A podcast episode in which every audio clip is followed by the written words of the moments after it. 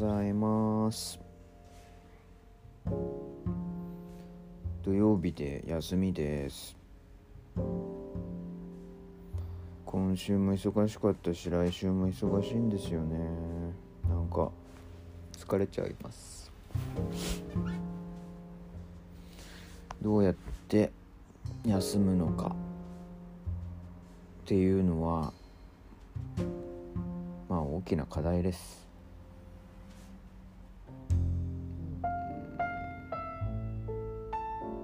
休む状態休んでいる状態っていうのが、まあ、どういうことなのかっていうのがまあ考えなすぎなんですけどね多分ね。うんやってみてまあ試行錯誤ですよね多分ね。うん。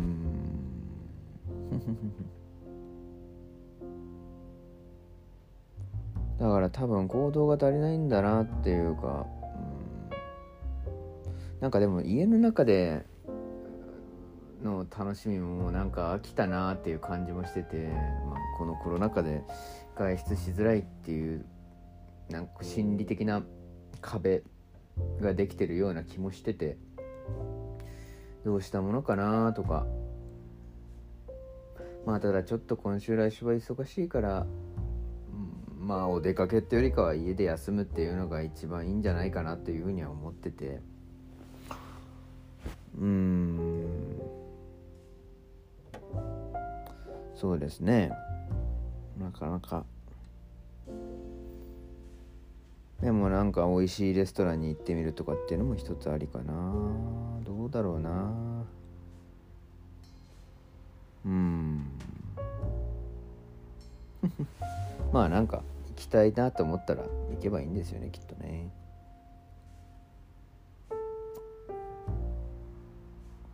ステーキ屋さんがなんか今思い浮かんでるんですけどでも昨日もな結構肉とか食べたかな。まあ、美味しかったんですよねなんか。うーんそうね。まあなんか幸せな悩みですよねほんとね。こうどうしよっかなとか。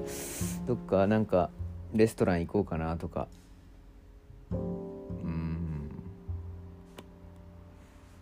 まあちょっとでもお疲れ気味なんで体休めたりとか心を休めたりとかなんかそっちの方に集中集中ですよね。でも集中するというのが集中したいですね、という感じで。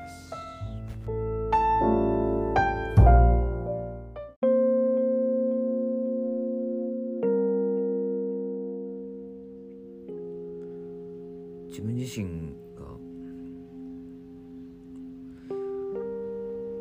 配慮何かに配慮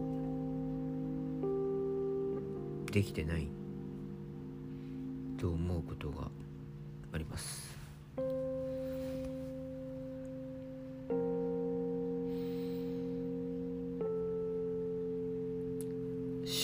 配慮ができてない時っていうのは本当に瞬間的で。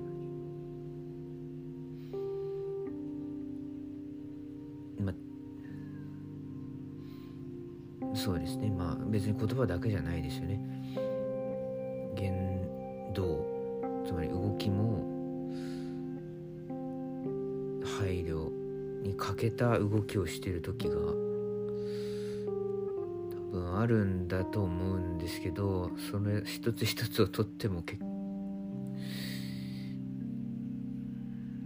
気づけてる配慮の足りなさもあれば気づけてないものも多分あって。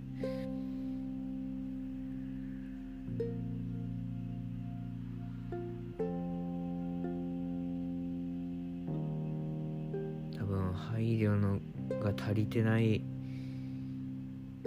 行動を私がするから人を傷つけたりあるいは配慮が何ですかねこう私の身の回りにいる人たちもまた配慮について、う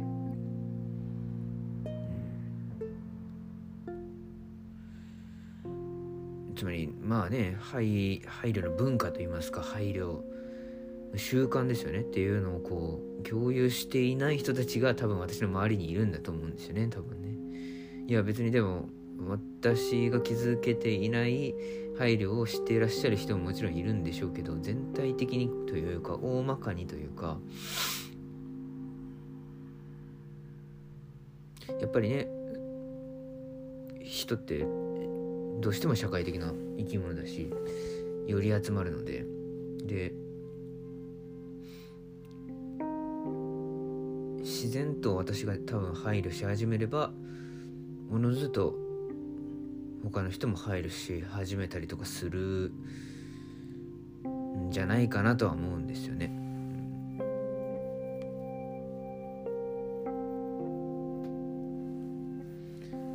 なんか、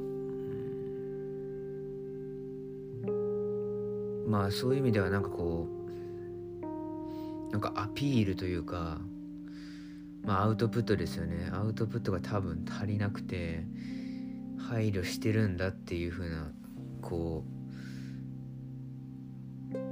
相手に対しての気づきを与えることに失敗し続けてる